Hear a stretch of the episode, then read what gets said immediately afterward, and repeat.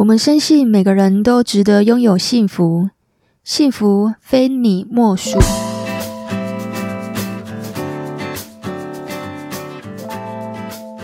大家好，我是非你莫属主持人杜菲，同时也是美国婚前辅导认证的咨询师。不晓得大家最近过得好吗？最近有一则新闻啊，其实还蛮引起媒体的注意，那就是理科太太离婚了。我们今天呢，我想要来聊聊李克太太离婚这件事情。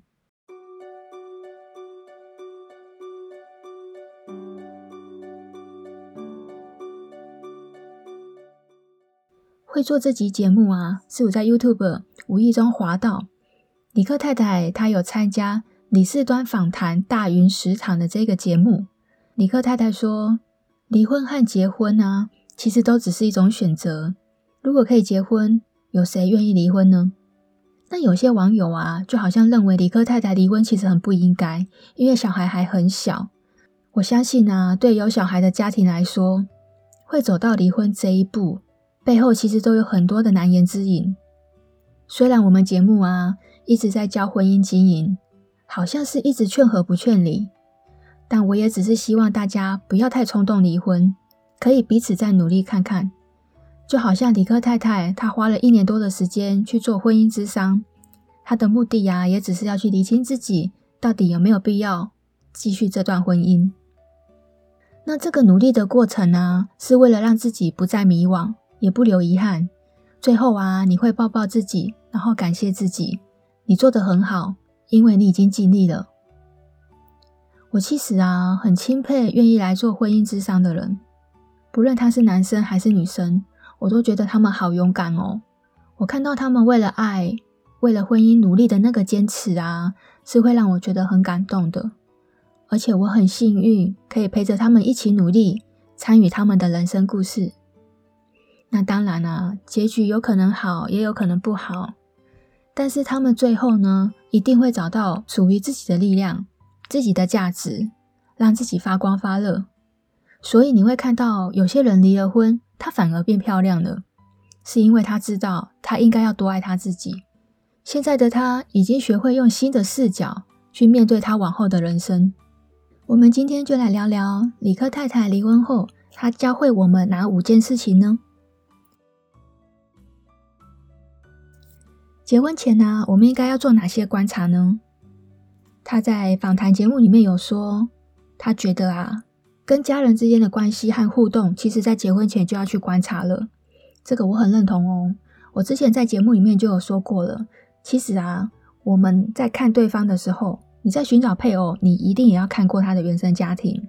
他在什么样的家庭里面成长，他就会什么样的生活习惯，会有什么样的价值观，会有什么样的金钱观，他是怎么用钱，怎么储蓄，怎么投资。其实这些会跟原生家庭都会有关系哦。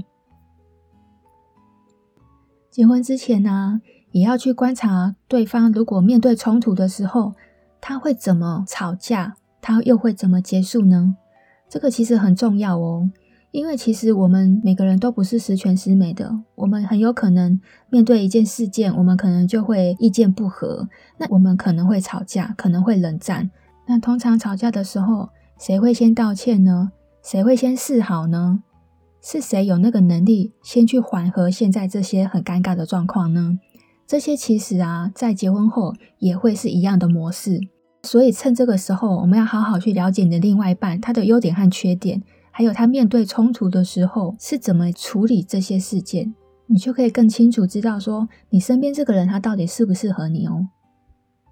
结婚前呢，我们应该要观察，刚刚有说到面对冲突的状况会是怎么解决嘛？那现在要来说，他会怎么去消化他自己的情绪呢？因为吵架一定心情会不好嘛。那如果说我们的心情处于一个很负面的时候，这个人他会怎么去消化自己的情绪呢？其实我在问这个问题啊，你也可以去反思自己在面对冲突的时候，你又是怎么去消化你自己的情绪呢？那可能很多人会说啊，我当然知道情绪管理很重要啊，可是臣妾就是做不到啊。我真的控制不了我自己耶！你随便拿新闻都会播，因为情绪失控就撞死人，老婆发现老公外遇，情绪失控就剪了老公的命根子，或者是说女生婚姻不顺遂，情绪失控要跳楼，真的是有很多的家庭关系都会输在这个情绪管理上面哦。如果你的配偶呢，他是属于性格比较稳定的人啊，那他就会给人家一种很踏实的感觉，跟他在一起呀，就会觉得很放松。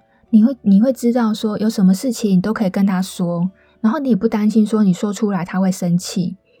在性格稳定的人在家庭里面啊，他会是小朋友成长的守护天使哦，因为他会有非常好的耐心来面对小朋友的那种精力旺盛。小朋友通常都很好动，然后会哭闹。那像这样子的人，他性格够稳定，就可以建立小朋友的自信和乐观，还有安全感。理科太太呀、啊，和先生的家庭背景其实很悬殊哦。那这样子的婚姻还可以结吗？理科太太呀、啊，她有说过。他去做婚姻咨商之后啊，他才发现说，原来两个人的价值观是完全不一样的。当初两个人其实就不应该在一起。他也有坦诚说，其实他从来不了解对方，因为他们交往了八个月，因为怀孕了，所以结婚。他觉得他根本没有好好的去了解对方。那李克太太她爆出这些离婚的风暴啊，其实有好友就出面说喽，他说其实啊。从结婚戒指啊，到办婚礼，然后还有到理科太太生了小孩，甚至坐月子，这些费用啊，全部都是理科太太一个人买单哦。其实理科太太她本身很会赚钱，她也根本不在意钱到底是谁付的，她比较在意的是对方有没有那个心哦。其实你说才家庭背景悬殊能不能结婚呢？也是可以的。我在非你莫属的第三十一集我就有说过了。我们可以做好所谓的资产管理和风险控管，也可以考虑去做那个财产分别制和婚前协议。那不晓得李克太太有没有去做这一层防火墙呢？婚姻里面呢、如果受到不平等的待遇，应不应该继续忍受呢？在婚姻里面的暴力啊，并不是只有肢体暴力、精神暴力和性暴力，它都是属于暴力哦。这些绝对都不可以，你一定要勇敢的站出来。然后要告诉身边你很信任的亲戚或好朋友，请他们帮助你，或者你可以打一一三求助电话。尼克太太说啊，如果一段婚姻啊或一段感情你觉得很不舒服，那就是你应该要停下来去检视这段关系的时候了。她说冷暴力是看不见的淤青，它也不会有明显的伤口，可是你可以很明显看到这个女生的表情就是不快乐。他说：“大家都看到我们婚变的新闻，可是有的时候你遇到有些问题，要睁开眼睛去看清楚，然后想办法去解决。可是有的时候就真的是太多限制，处理不好也解决不了，就应该要停下来去找专业人士咨商。你要看看自己到底在婚姻里面发生了什么事。这时候啊，我想听众朋友一定会很想了解，这个婚姻咨商到底好不好啊？”它到底有没有帮助呢？其实这个反应蛮两极的，我等一下会来说说看，为什么有些人会觉得有帮助，有些人会觉得没有帮助。像理科太太，她就有说，当初跟先生去做婚姻咨商，两个人的目的是不一样的。因为理科太太她的目的是要去找到答案，找到可以继续婚姻下去的这个理由。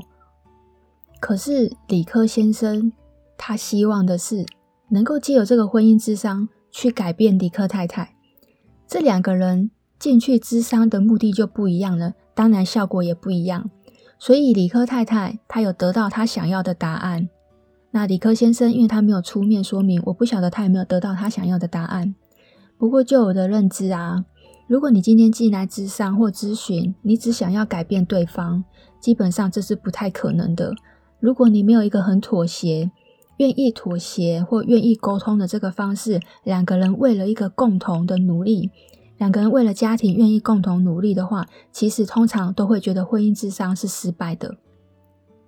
婚姻咨询呢，是在帮助双方怎么沟通、怎么和好，然后怎么好聚好散。在关系里面受伤比较多的那一个啊，会有很多自我价值比较偏低的倾向。是不是我不够好啊？所以他才要跟我离婚？是不是我少做了什么？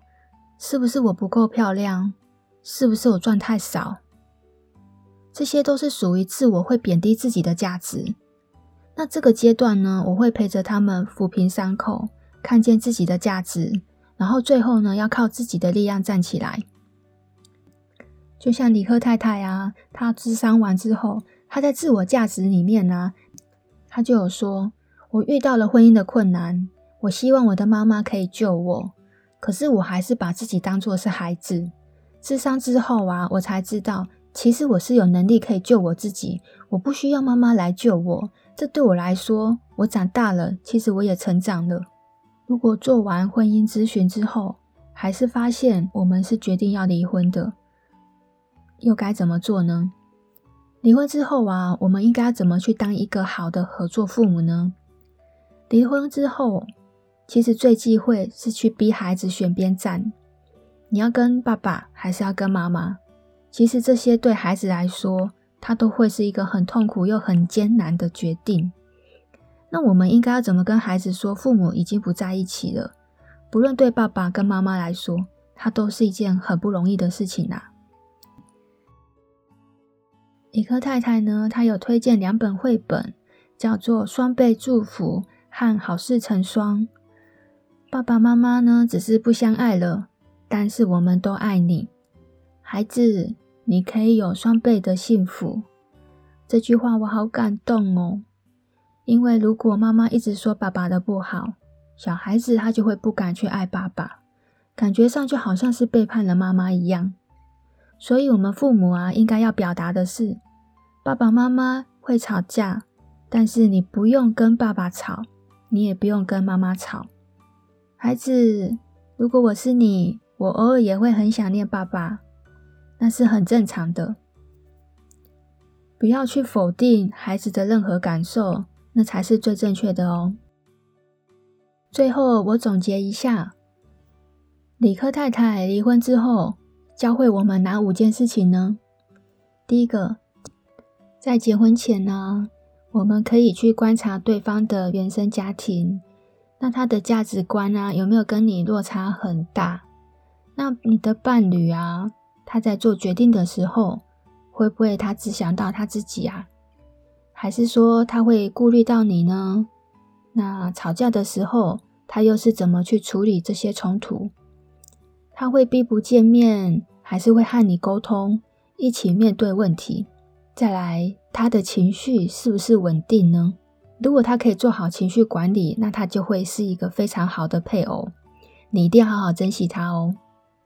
第二个，那如果两个人的家庭背景非常悬殊，和财力很悬殊，那可以考虑去做财产分别制，或者是做好婚前协议，就可以保障自己在结婚前的财产。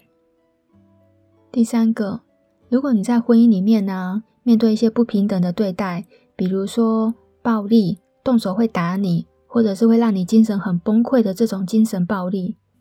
你一定要赶快告诉你身边的亲朋好友，然后让他们来帮助你，或者你可以找专家的协助。第四个，婚姻咨询呢，一定能够帮助你所需要的看见，会看清楚自己到底想要什么，也会看清楚对方想要什么，最后呢，会看清楚夫妻两个人到底想不想要继续这段婚姻。第五个，如果决定离婚后呢，我们就要当好一个合作父母。我们只是不相爱了，但我们都爱你，孩子，你值得拥有双倍的幸福。推荐两本绘本，叫做《双倍祝福》和《好事成双》。会觉得幸福的人，并不是因为他对什么都是很满意，而是他知道人生里面本来就无法什么事情都满意。生活不会每天都有好事。但它取决于我们怎么去看待这些好事。